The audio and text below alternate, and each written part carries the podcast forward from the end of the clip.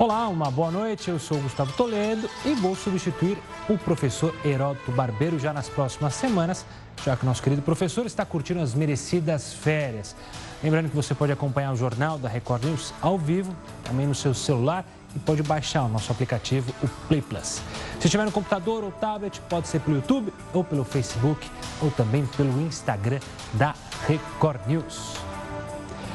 Olha, 2019 está prestes a terminar e neste final de ano aconteceu algo bem curioso para quem acompanha as redes sociais. Ao invés da retrospectiva tradicional, a gente se empolgou em montar uma retrospectiva da década. Apesar da década, de fato, só terminar no fim do ano que vem. Então a Marmota entrou nessa onda, ela que é vice do Faísca, pensou naquilo que marcou os 10 últimos anos. E para ela não há dúvida, os anos de 2010 foram marcados pela cultura do meme, ela mesma. Por isso aqui vai a retrô do meme. A Marmota sempre ela é a estrela dos memes que foram sucesso nos últimos 10 anos. Vamos ver se você reconhece todos os memes? Aqui em cima, o famoso Pra Nossa Alegria. Quem não lembra, essa é de 2012, se não me engano. Baby Shark, recente. Musiquinha que encantou todos os pais e crianças. Ficavam com aquela música na cabeça. Jojo Todinho com que tiro foi esse? E o Gangnam Style, o Psy coreano, que fazia aquela dança e aquele clipe completamente perturbado. O único que faltou foi a Luísa, que está no Canadá. Lembram dela, da Luísa Marmota? Tentou entrar em contato com a Luísa, mas ela já tinha partido para o Canadá. Você tem algum meme que também achou que fez falta na retrô da Marmota? Manda pra gente, relembre os memes que foram sucesso nesses últimos anos, tá certo? Vamos ver agora, a gente tem destaque do site R7, a gente abre agora não? Não tem. Temos sim, como que é o site? O site nosso aqui do destaque, dos 27 estados, apenas 7 tem gasto de pessoal em total equilíbrio conforme a LRF, ou seja, a Lei de Responsabilidade Fiscal. É, outros 20 na reportagem que aparece no R7 estão com sinal amarelo, ou seja, no limite de alerta. Essas e outras notícias lá no R7, o nosso jornal, o nosso site é, aqui do Grupo Record. Tá certo? Agora vamos com as outras notícias que são em destaque neste país. Bolsa encerra 2019 com o melhor desempenho desde 2016. Ex-executivo Carlos Ghosn desembarca no Líbano, mesmo sendo réu no Japão. 72% dos brasileiros têm medo de sair às ruas de noite, diz Datafolha. A pesquisa mostra ainda que mais da metade da população prefere investimento na área social para reduzir a violência. Cresce trabalho intermitente no Brasil, aquele com horário flexível e jornada menor. Nosso entrevistado vai explicar. Ordem dos Advogados do Brasil defende implantação de juiz de garantias e diz que a medida não vai aumentar os custos. Crédito imobiliário tem o melhor resultado em mais de quatro anos. E olha que esses financiamentos foram feitos com recursos da poupança. O ano que vem vai ter mais feriados em dias de semana e também mais fins de semana prolongados do que em 2019. A sua opinião, isso é uma boa notícia ou atrapalha a economia do país? Mande a sua mensagem no nosso WhatsApp, que é 11 942 128 782. Violação de privacidade. Facebook é multado no Brasil por usar indevidamente os dados dos usuários. Lembra do cientista chinês que modificou geneticamente bebês? Ele foi condenado a três anos de prisão e ainda deve pagar uma multa de quase 2 milhões de reais. Governo interino da Bolívia expulsa diplomatas do México e da Espanha. A expulsão vem após semanas de crise no país. Após dois meses, manchas de óleo voltam a aparecer no litoral do Ceará. E você, já ouviu falar em mancha quente de água? Ela se move no Oceano Pacífico em direção à América do Sul e está incomodando os cientistas. Nós vamos mostrar. Depois de 28 anos fechado, um dos cartões postais de Florianópolis é reaberto ao público. O Jornal da Record News está em multiplataforma e por meio delas você pode nos cobrar a busca da isenção e a busca do interesse público.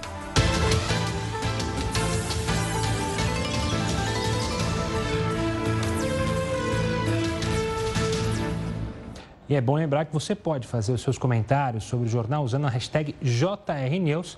Assim é muito mais fácil para a nossa produção saber o que você está achando no nosso jornal. Vamos para o mote do dia? Este é o desafio do jornal da Record News. Já na tela, a frase do escritor francês André Gide chama o jornalismo a tudo o que será menos interessante amanhã do que hoje. Ele que foi prêmio Nobel de literatura. Então, mais um mote de hoje, desta segunda-feira. Olha, final do ano está chegando, fogos de artifício fazem parte das festas de fim de ano aqui no Brasil, mas também em, em outras partes do mundo. Só que para os animais de estimação, gatos, cachorros, não são motivo de felicidade. Nesta época é comum ouvir quem é dono de um animalzinho dizer que está preocupado com o pet, o barulho deixa esses animais estressados e com medo. Mas será que é possível amenizar essa situação? Quem vai explicar é Maria Estela Belintani, médica veterinária e acupunturista. Maria Estela, obrigado pela participação aqui conosco. E aí, tem jeito, a gente fica tão preocupado, né, com os nossos filhotinhos, nossos garotos, porque podem até ter crescido, ter 10, 11 aninhos, mas sempre vão ser nossos filhotinhos em casa. Como lidar com essa situação dos fogos de artifício tão comuns nessa época de final de ano? Primeiramente, boa noite a todos. Realmente é bastante preocupante. Essa época, com todos os fogos, nós temos muitos animais que entram, às vezes até em colapso de tanto medo. É muito comum nós termos idosos que venham a falecer por problemas cardíacos. Então, nessa época, o mais importante é a gente conseguir aconchegá-los, para que diminua o medo e diminua as consequências desagradáveis deles. Então, a segurança é algo fundamental. É, se seu animal tem medo, você já sabe o que você deve fazer. Primeira coisa é nunca deixá-lo sozinho. Isso só aumenta o medo. Uhum. Outra coisa é a gente conseguir amenizar o barulho dos fogos, porque realmente é, eles podem ser muito bonitos, muito agradáveis, mas os animais ficam aterrorizados, tá? Uma das formas, você deve tampar o ouvido deles. O algodão é uma boa técnica. Procure, em vez de fazer uma bolinha, fazer um rolinho, porque aí você vai conseguir colocar uma quantia maior para dentro do ouvido e diminuir, abafar bastante o barulho dos fogos. Outra técnica que você pode fazer é enrolar uma toalha em volta dos ouvidos, se você tem como manter o seu animal perto. E ainda, se você for ser um pouco mais sofisticado, você ainda pode utilizar é, gel de natação infantil, que muitas farmácias vendem, para tamponar o ouvido deles. Isso já ajuda muito. Maristela, você falou dos idosos, cães idosos. É, muitas vezes eles, como você disse, eles podem ter parada cardíaca e também tem alguns cachorros que acabam é, fugindo de casa, né? Quem mora em casa, eles acabam se assustando tanto e, e, e fogem. É, tem como a gente prevenir, ou seja, é melhor é, você trancá-los desde que você esteja com eles para não correr esse risco de, de uma fuga e aí para a rua e aí a gente torce para não acontecer o pior? Esse é o ideal, meu querido. É, você está sempre junto com eles. Se você trancar, fechar a casa, você já diminuiu bastante, inclusive o próprio barulho dos fogos. É, tomar muito cuidado, porque às vezes a gente vê situações em que as pessoas tentam fechar para aliviar o processo com os animais e acabam piorando. Um deles são as janelas. Muito cuidado, porque às vezes o animal, no pavor, tenta sair pela janela e se machuca, quebrando o vidro. Então, aí, além de ter um animal machucado, A gente está com um probleminha com a Maristela, será que a gente volta com ela? A gente está falando sobre o risco desses animais. É, a gente vai tentar reativar o nosso contato com a Maristela. A gente está vendo até agora, você está vendo aí uma técnica que é muito usada, que é usar é, essa amarração em volta do corpo do animal, porque ele se sente aconchegado, como se tivessem pessoas acariciando ele, só que tem que tomar cuidado, porque essa volta que você tem que dar não pode ser é, tão firme, tem que ser bem, de maneira bem macia, não pode pressionar tanto. A Maristela já está aqui de volta. Ah, não, a gente não, ainda não? Então, a gente segue aqui, daqui a pouco a gente volta para falar sobre esse assunto, porque, claro que tem, quem tem animal fica sempre muito preocupado com o seu bichinho de estimação. Agora a gente fala que o ano que vem vai ter mais feriados em dias de semana e também mais fins de semana prolongados do que em 2019. Para muita gente isso é bom, para muita gente isso é ruim. A gente quer saber a sua opinião. Isso aí atrapalha a economia do país? Mande sua mensagem no nosso WhatsApp, o telefone está aí na tela, é o 11 942 128 782. Também pode participar pelas redes sociais, só lembre de colocar a hashtag JRNews. Se quiser comentar sobre outra coisa do jornal, também comenta, participe aqui conosco. A gente vai para um rápido intervalo e volta em instantes com a sua participação.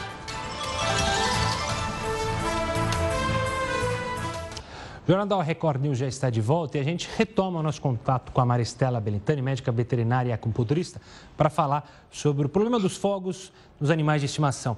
Maristela, você estava falando justamente do risco de cachorros se machucarem ao tentarem fugir, seja pela janela ou por um portão, né? Exato, Rodrigo. Isso é um problema bem desagradável que a gente tem que estar sempre muito atento. Às vezes o pessoal prende o animal é, fechando a janela, achando que ele está seguro. E muitas vezes o animal salta, quebra o vidro e, além de fugir, se machuca. Por isso que é muito importante que ele sempre esteja com a plaquinha de identificação, onde conste o nome dele e o telefone de contato, para que se essa situação desagradável ocorrer, a gente tenha como resgatá-lo mais facilmente. Né? Outra coisa que eu sempre peço para tomar bastante cuidado são com as grades. Porque às vezes você fica tranquilo achando que o animal não irá fugir porque tem grades. E eles se machucam seriamente nessas grades. Então você deve sempre estar com eles protegido nesse sentido. Uma solução que não é tão cara são aqueles espaguetes de piscina, porque você consegue colocar na grade, então mesmo que o animal se debata nela, ele vai estar protegido e não vai se machucar tanto. Entendi. Maricela, a gente está com as imagens de animaizinhos e me apareceu o gato.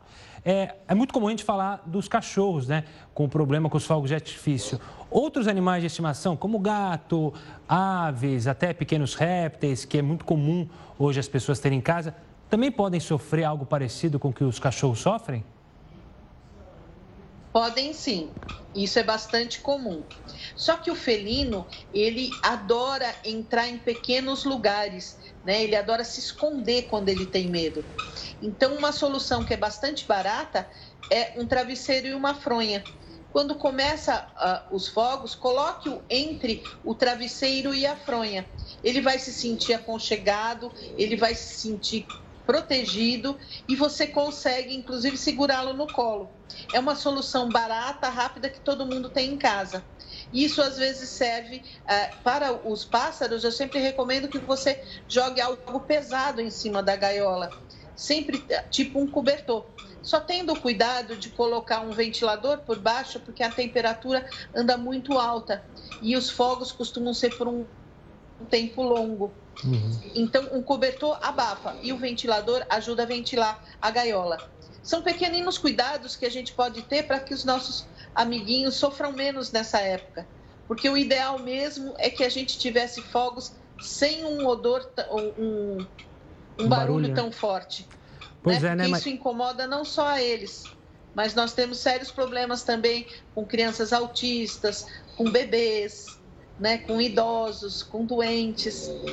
Pois Seria é. muito bom se a gente pudesse ter todos esses cuidados com todos. É verdade. Hoje mesmo eu estava acompanhando as redes sociais, havia um movimento, como sempre ocorre, né? para influenciar as pessoas a deixarem os fogos de lado nas comemorações de final de ano. Quem sabe, algumas cidades às vezes até promovem isso, falam, ó, oh, não vai ter fogos hoje, deixa de gastar dinheiro é, ali da prefeitura com algo que não vai atrapalhar ninguém, ninguém vai morrer porque não tem fogos de artifício na festa. Maristela, obrigado pela participação e pelas explicações. Enquanto a gente não chega é, no sonho de não ter os fogos, pelo menos as boas dicas da Maristela. Um grande abraço, obrigado.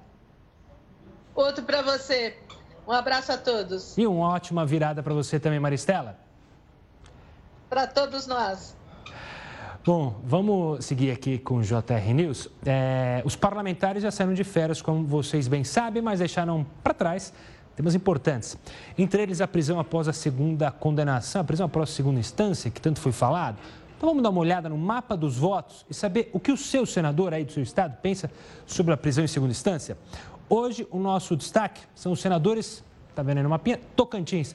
Vamos lá para baixo, então, ver como é que estão os senadores. Senadores aqui, bem no centro da sua tela, os três senadores do Tocantins.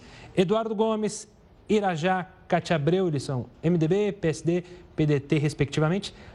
Os três, o trio, segue indeciso, não é, apontaram claramente se estão de um lado ou se estão de outro. A gente sempre tem é, essa criação aqui, um quadro, para você ter noção sobre como o seu senador, o senador que você votou, está pensando sobre um tema que mexe é, diretamente com a nossa sociedade atualmente. Amanhã tem mais desse nosso quadro. Em novembro, os financiamentos de imóveis com recursos da poupança e empréstimos atingiram mais de 7 bilhões e 700 milhões de reais. Esse é o melhor resultado mensal desde maio de 2015. Isso na comparação com o mês de outubro, houve alta de mais de 3%. E se a comparação for com novembro do ano passado, houve um crescimento de 59%. O assunto ainda é economia. A Bolsa de Valores de São Paulo registrou recordes neste ano. O ano de 2019 para a Bolsa de São Paulo vai acabar com um crescimento de mais de 30% e previsão de um 2020 de novas altas, graças à redução das tensões internacionais, à queda das taxas de juros e às reformas pró-mercado do presidente Jair Bolsonaro. É o quarto ano consecutivo de ganhos do índice Ibovespa, que passou de 87 mil pontos no final de 2018 e chegou a 116.534 pontos no fechamento do último pregão do ano na sexta-feira, com um aumento de 35,6%. Na quinta, alcançou o recorde histórico de 117.219 pontos durante o dia e 117.203 no fechamento. Desde 2016, quando se iniciou o atual ciclo, a valorização foi de 166%. As operadoras prestaram atenção neste ano no cumprimento do programa de ajustes e privatizações prometido pelo governo. O mercado chegou a temer que as polêmicas provocadas por setores mais ideológicos do governo de ultradireita enfraquecessem a agenda, mas a aprovação da reforma da Previdência em outubro tranquilizou os investidores. A gente segue falando sobre a movimentação econômica no país. após a aprovação da reforma trabalhista em 2017, o trabalho intermitente ganhou força no mercado de trabalho brasileiro. No último ano, esta modalidade cresceu 70%. Só em novembro, ele foi responsável por 12% das vagas criadas com carteira assinada no país. Mas como funciona um trabalho intermitente? Por que, que ele cresceu tanto nesse período? Quem vai explicar para a gente é o Fábio Guarieiro, professor especialista em Direito Trabalhista. Professor, obrigado pela participação aqui conosco. Esse tema, né, é, trabalho intermitente, ainda é muito obscuro para as pessoas, né, já que foi aprovado na reforma trabalhista recente. O que é, de fato, o trabalho intermitente, professor, pessoal de casa entender primeiro? Bom, boa noite, primeiramente, satisfação participar do seu programa. Bom, o trabalho intermitente é, foi criado, como você disse, com a reforma trabalhista e a finalidade é um, legalizar, uh, tornar formalmente uh, legal um contrato que é, a via de regra, esporádico. Tanto que o contrato intermitente acabou ganhando o nome até de bico legalizado. Explica-se por quê. Em algumas atividades, o empresário não precisa necessariamente que o trabalhador fique lá prestando serviço diariamente, todo dia, oito horas seguidas de trabalho. Então, em alguns, alguns tipos de empreendimentos, é natural que a mão de obra seja maior num determinado período. E aí, contrata-se trabalhador para suprir essa mão de obra exatamente durante esse período de maior pico de consumo é aí que entrou, entrava-se muita contratação através de bico, né? Era muito comum se contratar a mão de obra apenas para suprir aquela necessidade durante aquele período. E aí o governo veio é, com a reforma trabalhista e decidiu normatizar, legalizar esse tipo de atividade. Ou seja, o empregado é chamado, presta um serviço durante aquela carga horária necessária para atender aquela demanda mas ele é registrado, ele recebe férias, 13 terceiro proporcional, férias proporcionais, de acordo com a sua carga horária, recebe pelo tanto de carga horária, portanto é um salário a rigor pago por hora, e ele recebe exatamente os seus direitos trabalhistas de acordo com aquela quantidade de horas que trabalhou. Caso não haja necessidade dessa mão de obra, ele fica em casa, aguardando ordens do seu empregador e ele efetivamente ganha exatamente por aquilo que ele trabalhou. Portanto, ele fica à disposição, aguardando ordens e, uma vez chamado, computa-se exatamente o número de horas que ele trabalhou e paga-se as horas e os demais direitos trabalhistas de acordo com essa carga horária. E, professor, a gente tem alguma explicação por que desse aumento nesse último período? Foi porque a economia brasileira precisava disso ou foi porque a novidade caiu no gosto dos empresários? A gente tem alguma explicação para esse número alto? Olha, é, de fato, muitos empresários eles se viam diante de um dilema. Eu tenho uma demanda que exige uh, ah, 10 funcionários por dia, mas em determinados momentos eu preciso de 15 funcionários, mas não necessariamente todos os dias. Conclusão: esses cinco empregados a mais geralmente eram contratados de modo informal. A partir do momento que veio a lei e legalizou essa modalidade de contratação, é natural que essa, esse, essa elevação estatística se confirme. Então, nós temos aí, com certeza, alguns elementos agregados. Primeiro, o aquecimento natural da economia, que os números vêm mostrando isso né, nos últimos meses. E segundo, porque o empresário ficou mais confortável em saber que agora ele tem a lei respaldando a, a, a contratação de forma intermitente. Então, aquilo que antes era um bico meramente informal, e era uma realidade, isso sempre existiu em várias modalidades de contrato, agora ela passa a ter o respaldo da lei. Então, acho que esses dois elementos, tanto cultural, precedente, que já ratificava esse tipo de postura, e mais ainda o aquecimento do mercado, são elementos que confirmam, que ratificam a elevação desse número, sim. Professor, o senhor falou que tem a lei como aliado agora nesse tipo de contrato.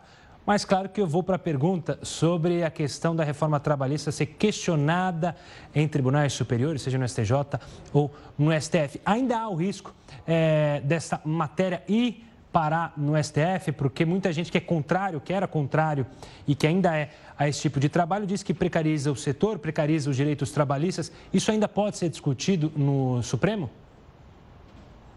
Olha, é, de fato, toda lei nova, ela é uma novidade, como novidade que ela causa interpretações diversas. Há uma linha mais conservadora, uma linha mais tradicional de pensadores que entendem que isso é uma modalidade de precarização, sim. Tá? É, se nós analisarmos o modelo de trabalho tradicional, aquele em que o empregado está diariamente presente na empresa, cumprindo uma jornada de 8 horas por dia, de 44 semanais, parece estranho esse tipo de prestação de serviço esporádica eventual, onde o empregado fica aguardando quando for chamado e para receber apenas pelas quantias de horas efetivamente prestadas. Essa, portanto, leitura dessa linha mais tradicional passa a entender, obviamente, que se trata de uma forma de precarização. Por outro lado, uma linha mais vanguardista entende que é, diante da crise que a gente passa, diante da necessidade de inovação, de renovação das leis trabalhistas, essa é uma tendência natural da legislação ir se adequando de acordo com a realidade de mercado. Tá? É, acredito que os tribunais superiores não vão considerar esse tópico da lei, essa, essa questão do trabalho intermitente, como ilegal. Essa lei foi promulgada em 2017 ela até agora está mantida e não me parece que os tribunais irão modificá-la. As, as novas reformas trabalhistas têm se mostrado uh, coerentes com a realidade do mercado e os tribunais têm entendido isso e, portanto, mantido a lei na íntegra. Não acredito que o TST ou mesmo o STF venha declarar essa modalidade de contratação inconstitucional. É, pode ser, sim, é verdade, aos olhos de muita gente, uma modalidade que não agrada como contratação, mas acho que os tribunais não vão declarar inconstitucional, não. Professor, para finalizar a nossa conversa, eu queria saber, e até para o pessoal de casa que, quem sabe, está é, tá desempregado agora e recebe uma proposta nesses moldes, quem é contratado é, no molde do trabalho intermitente? O aquecimento da economia pode fazer que o empresário é, queira é, um trabalho, entre aspas, normal, que era antes. Existe essa possibilidade de troca e o inverso não? Ou como é que funciona? Bom, como regra, a, toda alteração do contrato de trabalho que seja feita para melhor, ela é válida, tá? Então, eu, eu faço a leitura da seguinte forma: se eu estou desempregado e me surge uma oportunidade de emprego para trabalhar de forma intermitente, é melhor ter essa forma de trabalho do que não ter absolutamente nenhum. Tá? É, a partir do momento que eu me relaciono com o empregador e vou mostrando a confiança, vou criando aquele vínculo de fidúcia, de credibilidade, seria o natural e até melhor que esse empregado seja, né, digamos, efetivado e passe a ser um empregado integral e não apenas intermitente, tá? Se essa operação ocorrer, seria muito benéfica e, portanto, bem-vindo. É, alterar o contrato do empregado atual de tempo integral para intermitente me parece ser uma alteração prejudicial no contrato, que a rigor pela CLT é proibido. Agora, se esse empregado é dispensado da empresa e depois de seis meses é recontratado na forma intermitente, aí essa modalidade de alteração, ainda que mais prejudicial, ela estaria respaldada pela lei, porque depois do desligamento do empregado, passado o período de seis meses, a nova contratação não caracteriza uma continuidade do contrato anterior. Professor, obrigado pela participação aqui conosco e a explicação sobre esse novo modelo aí nessa nossa sociedade, esse trabalho intermitente que vem ganhando força nos últimos anos, como o senhor bem disse. Obrigado e até uma próxima. Também uma ótima é, passagem de ano para o senhor e para a sua família. Para todos nós. Um abraço. Um abraço, professor. Agora a gente vai para mais um intervalo, mas a gente continua nas redes sociais da Record News com a sua participação. Continue conosco.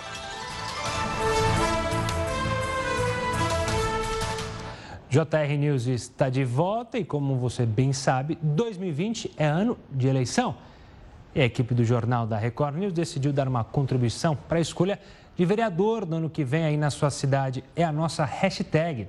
Ela aparece aí na sua tela, hashtag salário de vereador igual ao de professor campanha criada pelo professor Heródoto Barbeiro aqui no nosso jornal. Lembrando, esse ano tem eleição municipal, então cobre isso do seu vereador. Tá certo? Agora a gente vai tocar no assunto bem delicado. Nos últimos dias, a divisão dos bens do apresentador Gugu Liberato faleceu há um mês, está entre um, está entre um dos assuntos mais comentados do país. Isso porque a mãe dos filhos de Gugu não está no testamento do apresentador. Ela então entrou com o pedido para reconhecimento de união estável. Afinal, eles já estavam juntos há quase 20 anos. A família dele afirma que ela não teria direito aos bens. Só que o que a gente gostaria de entender de entender e para você de casa é o que pode ser caracterizado como união estável. Então a gente convidou para explicar para a gente o Conrado Paulino, especialista em direito da família, porque é um assunto que mexe com muita gente. Hoje em dia a gente tem novas formas é, de relacionamentos, tem gente que mora em casa separada, mas está casado. Então, Conrado, obrigado pela participação aqui conosco. É, de uma forma didática, vamos dizer assim, para o pessoal de casa, o que é uma união estável? Como que pode ser definido por um juiz, caso seja necessário entrar na justiça, união estável? Bom, em primeiro lugar, boa noite, Gustavo, boa noite a todos os telespectadores.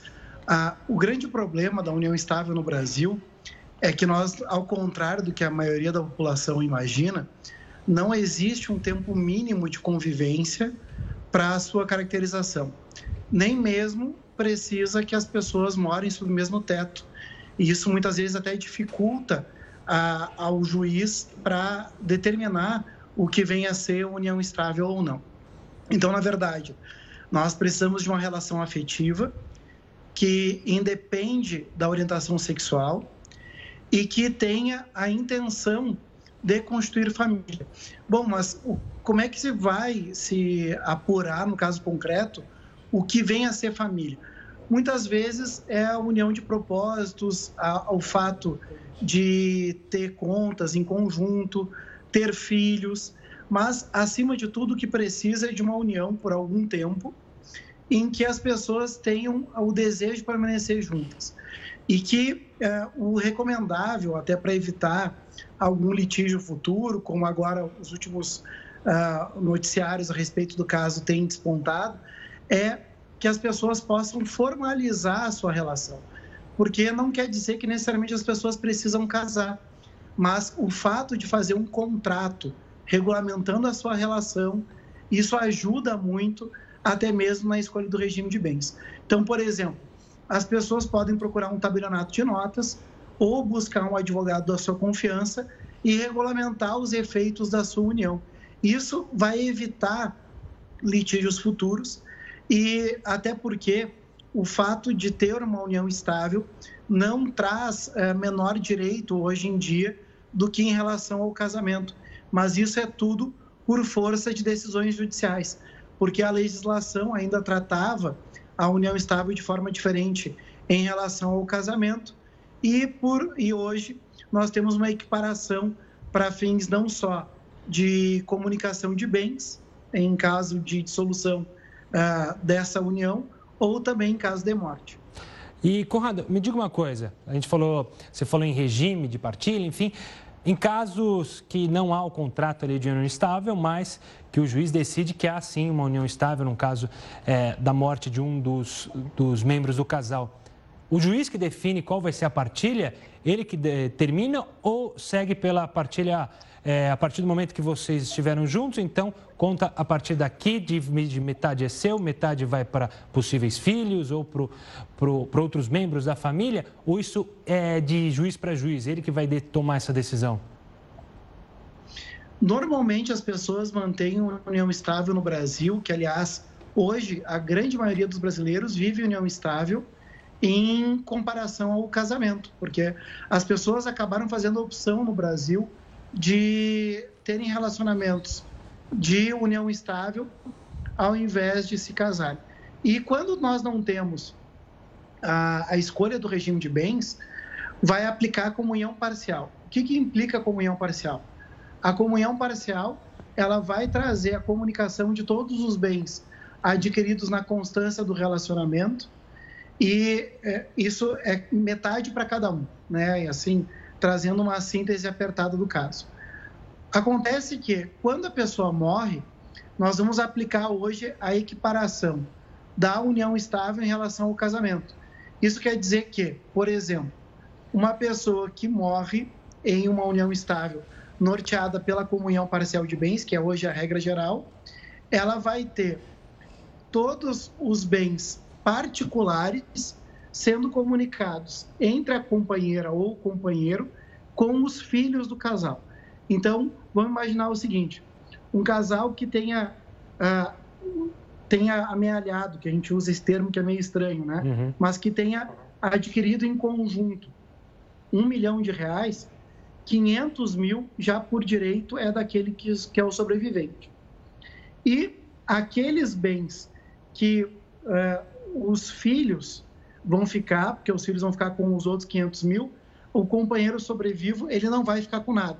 O que, que vai ter direito, então, o, aquele que é o sobrevivente? Apenas em relação aos bens particulares, em relação aos bens que aquele já possuía. Então, nós não temos uma regra de, a critério do juiz.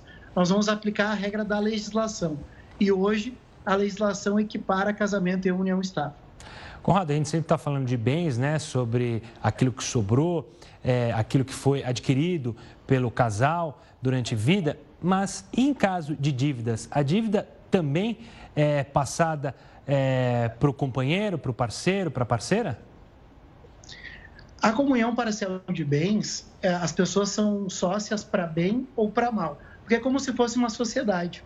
Acontece que se as pessoas buscassem uma melhor orientação, não precisariam ter relacionamentos norteados por comunhão parcial de bens. Porque normalmente no Brasil, Gustavo, as pessoas confundem sentimentos e patrimônio. O que não quer dizer que precisa ser uma verdade absoluta. Porque, afinal de contas, as pessoas podem ter um relacionamento e escolherem uh, não ter comunicação de bens. Então, como a regra geral no país é essa comunhão parcial, as pessoas vão comunicar não só os bens que adquiriram, mas também as dívidas contraídas no curso da relação.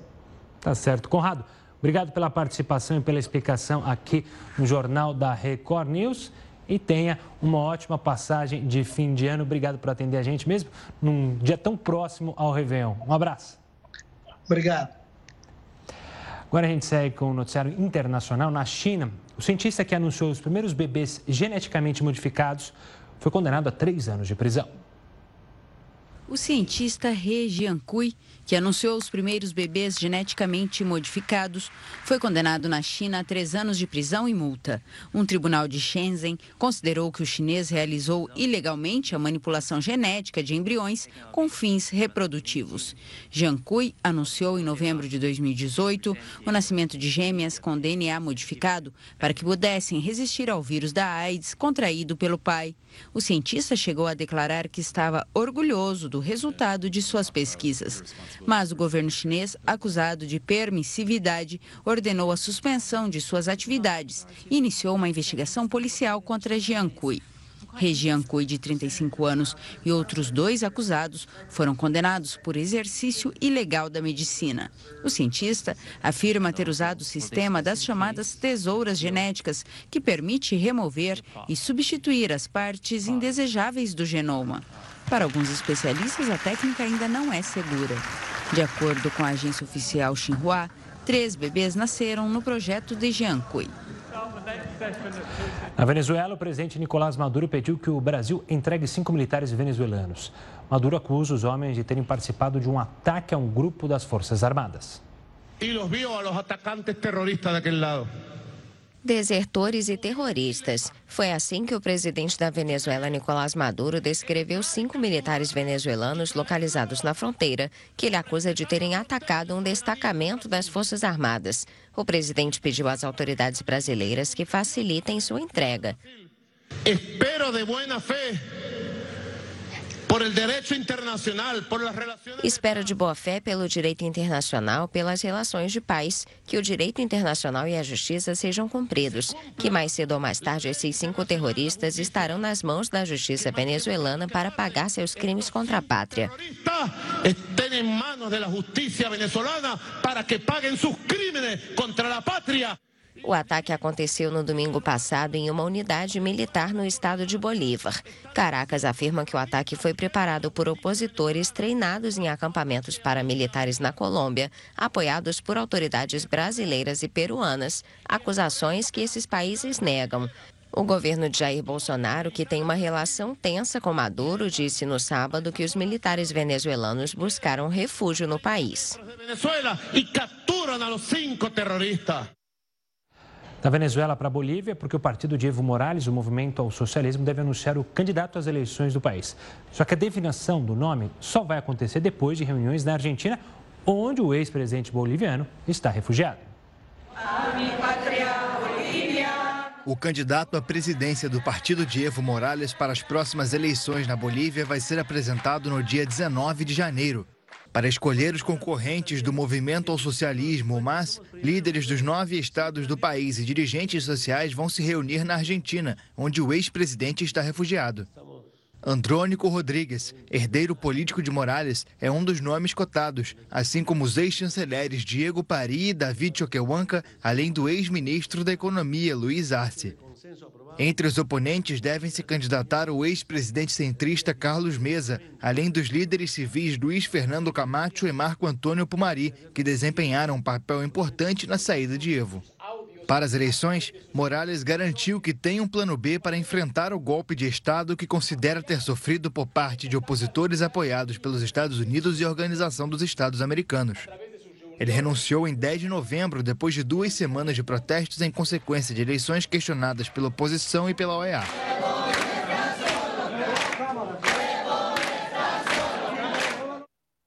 Ainda pelo giro na América do Sul, na Argentina, uma multidão se reuniu em Mendonça para protestar contra uma lei que permite o uso de produtos químicos em atividades de mineração.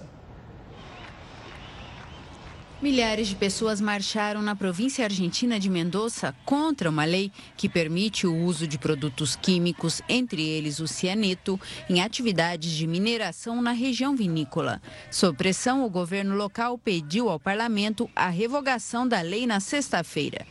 Estou aqui a favor da água pura em Mendoza, contra a mina contaminadora que eles queriam implementar e que felizmente nos ouviram, porque não há licença social para poluir a água. Esperamos que a lei seja revogada.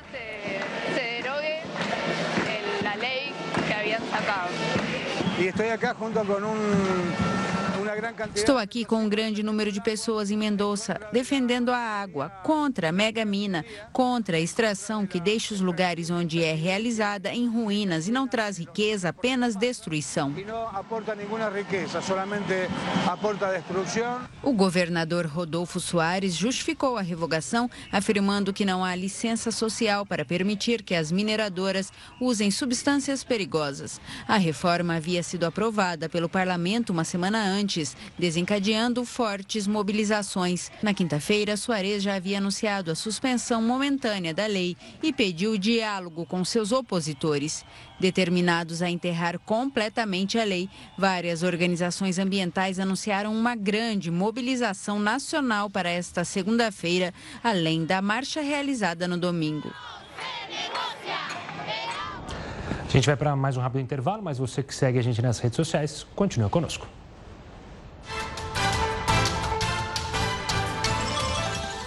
Estamos de volta e olha, com uma notícia nada boa. Lembra aquele petróleo que invadiu o nosso litoral? Pois é, marcas desse petróleo voltaram a aparecer em praias no litoral oeste do Ceará. Isso após dois meses sem registros de novas manchas no estado. Pescadores da região encontraram material misturado a pedras e algas. A quantidade de óleo encontrada na orla do município de Caetanos de Cima é a maior do que a registrada em outubro. A Marinha do Brasil e autoridades locais foram avisadas e informaram que vão enviar representantes ao local. Até o último levantamento feito pelo Ibama, 980 pontos foram atingidos por essas manchas de óleo. Ainda falando sobre o meio ambiente, satélites da Nova Zelândia localizaram uma área no Oceano Pacífico que está sendo apelidada pelos cientistas de mancha quente de água. O tamanho dela, para você ter uma ideia, corresponde a duas vezes o estado de Minas Gerais. Segundo especialistas, a mancha é a área com maior temperatura média na superfície oceânica do mundo. Vamos ver o que é essa mancha quente aqui no nosso talão? Telão, a gente separou.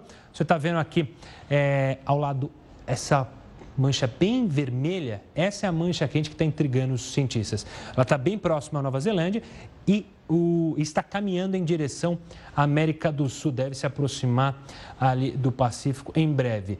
É, os cientistas estão é, intrigados com o que ela pode causar no meio ambiente.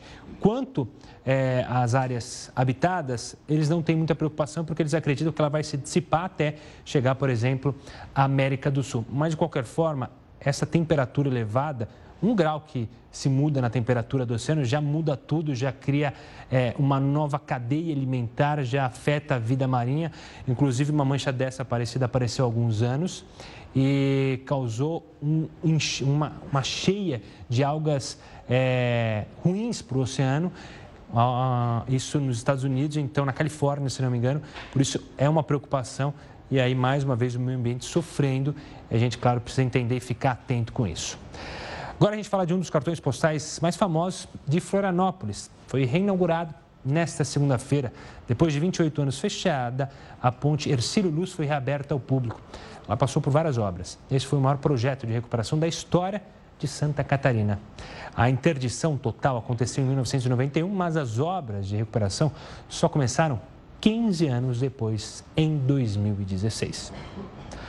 Bom, já que a gente está falando sobre cartão postal, como será que estão os preparativos para a festa lá em Copacabana, grande cartão postal do Rio de Janeiro? Quem tem todas as informações é o repórter Marcos Barinho. Boa noite, Marcos.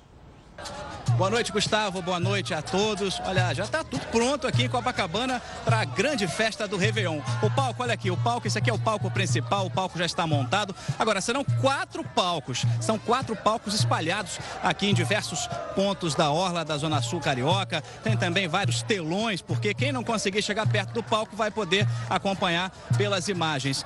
17 mil toneladas de fogos vão garantir o espetáculo colorido nos céus aqui de Copacabana. Copacabana. A festa do Réveillon também tem um reforço de 2 mil homens. 3 milhões de pessoas são esperadas para esse grande Réveillon, o mais famoso do Brasil.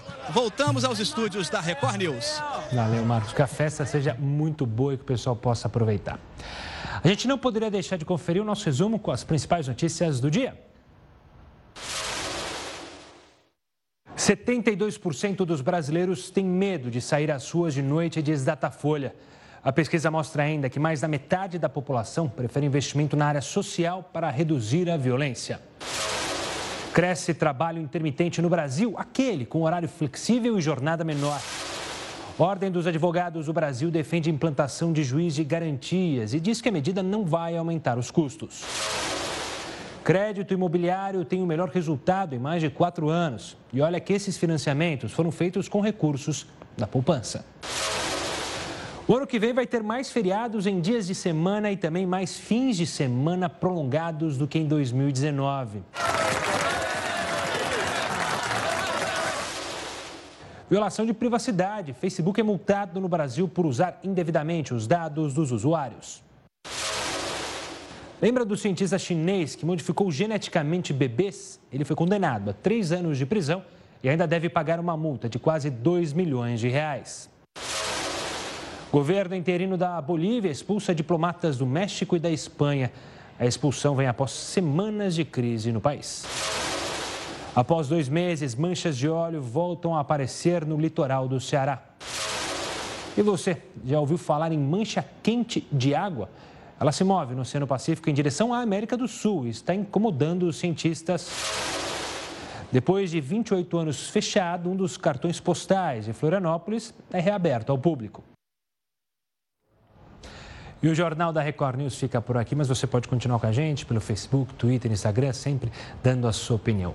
O nosso encerramento de hoje é dessa blogueira que se transforma em várias celebridades usando apenas maquiagem. E olha que ela está bombando nas redes sociais. Love is